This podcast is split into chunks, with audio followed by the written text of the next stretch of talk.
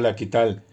Damos muchas gracias a todas las personas que escuchan este programa radial y educativo, el cual se enmarca en el programa de la Maestría en Educación de la Universidad Minuto de Dios, en la asignatura de Evaluación del Aprendizaje. Bienvenidos. Para el programa de hoy contaremos con la valiosa intervención y postura de los docentes Elkin Fabián Rincón Boyacá, John William Vargas Agudelo y quien les habla Anderson Fernando Orjuela. La idea central de este capítulo es la influencia del contexto social latinoamericano en los procesos de evaluación de los aprendizajes. Cordial saludo, gracias por la invitación. El día de hoy buscamos reconocer los aspectos más relevantes del contexto social, económico y político latinoamericano que influyen en los procesos de evaluación de los aprendizajes de esta región. También analizaremos la importancia del valor social de la educación en los procesos de evaluación latinoamericanos. Por supuesto, además de lo mencionado anteriormente y teniendo esto en cuenta, interpretaremos los aspectos que tienen en común los sistemas de evaluación de las regiones más relevantes de América Latina y también su influencia en el contexto colombiano. Mil gracias por esa intervención. Ahora bien, en un contexto internacional, eh, ¿qué nos dicen las pruebas internacionales en relación con la calidad educativa en América Latina?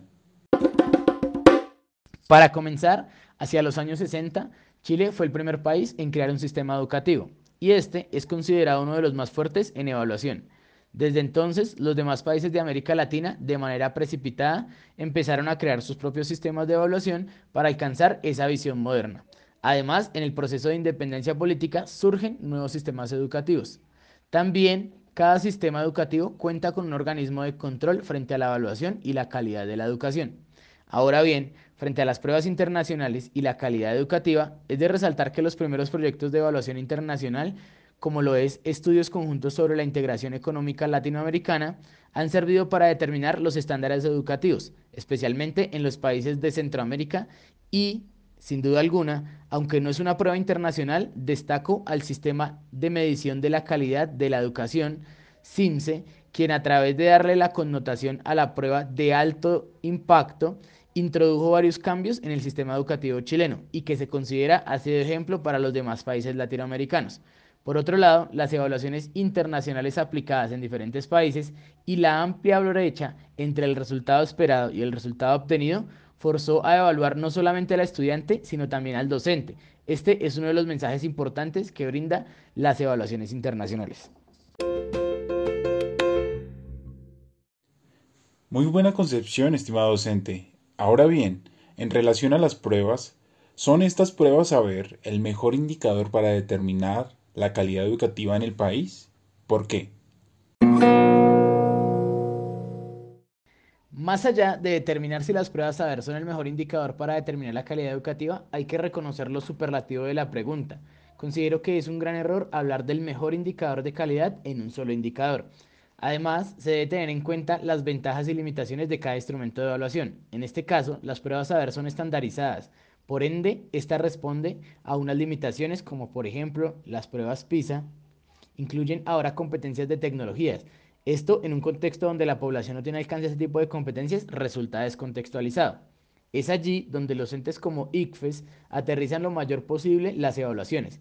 Sin embargo, considero que concebir a la prueba saber como el mejor indicador puede denotar un error, no por el ente como tal, sino por las limitaciones que tienen los distintos instrumentos de evaluación. Como bien mencionan diferentes autores, no se trata del instrumento, sino de la capacidad del docente para utilizar determinado instrumento en el momento adecuado.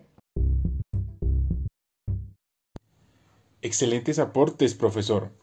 Ahora bien, para ir desarrollando los objetivos, es conveniente tener presente lo que mencionaba Martínez 2008 en su trabajo La evaluación de aprendizajes en América Latina, cuadernos de investigación él mencionaba que efectivamente los sistemas educativos de América Latina y el Caribe tienen rasgos similares, seguramente debido a que comparten esa influencia común de los sistemas eh, de los países europeos. Y no solo eso, estimado docente. Además hay que tener en cuenta que aspectos como el tipo de sociedad, economía y política en cualquier contexto son influencias de peso a la hora de hablar de procesos de evaluación de aprendizaje en el contexto educativo.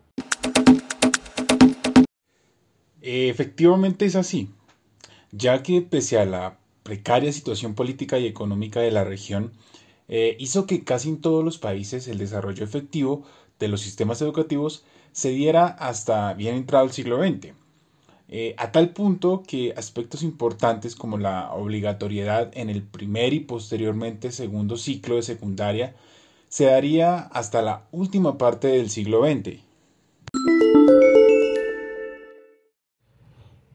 Este puede ser un punto de partida pertinente para desarrollar el segundo objetivo de este podcast, ya que aquí entra la importancia del valor social en educación, VCE en el contexto de la evaluación de los aprendizajes.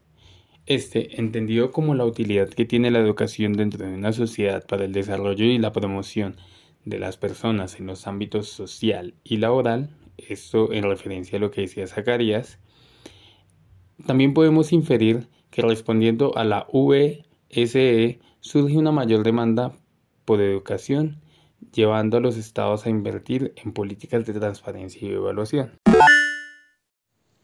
Y no solo eso, estimado docente, sino que en los años 90, respondiendo al valor social en educación, emergen los principales sistemas evaluativos de la región. Eh, posteriormente, en los 2000, estos sistemas se consolidaron y expandieron, según Zacarías 2018. Pese a que no se cumplen todos los casos, Zacarías también menciona que quienes son beneficiados por la educación tienen más probabilidades de tener mejores empleos y en general una mejor vida.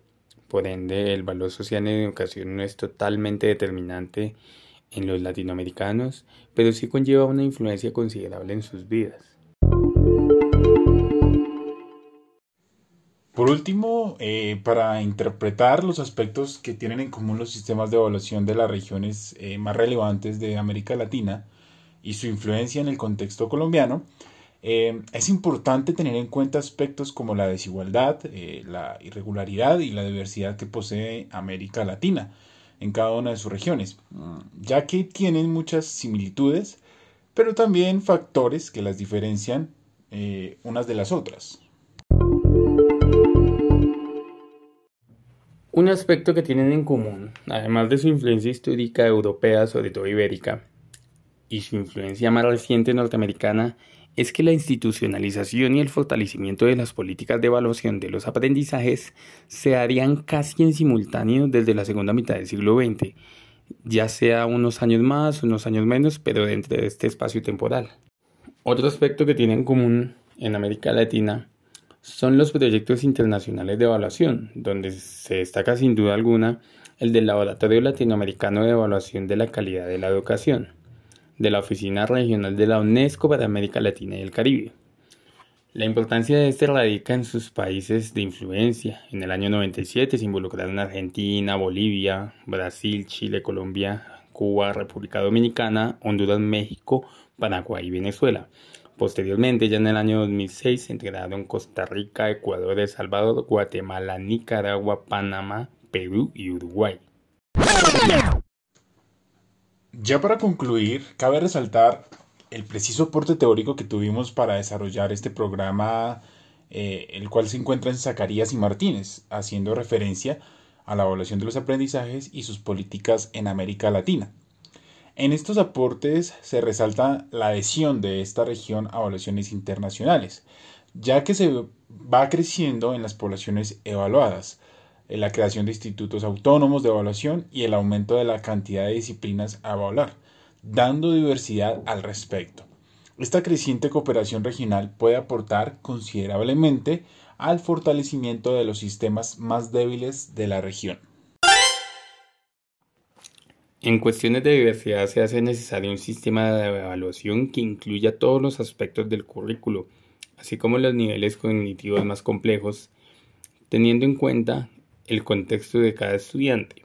Por ende, las pruebas en gran escala nunca podrán sustituir el trabajo de los maestros, incluyendo su dimensión evaluativa.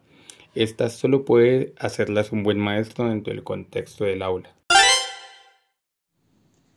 Muchísimas gracias a los docentes que intervinieron acertadamente y a todos los que escuchan o a todos los interesados de la educación latinoamericana. Hasta una próxima ocasión. Gracias.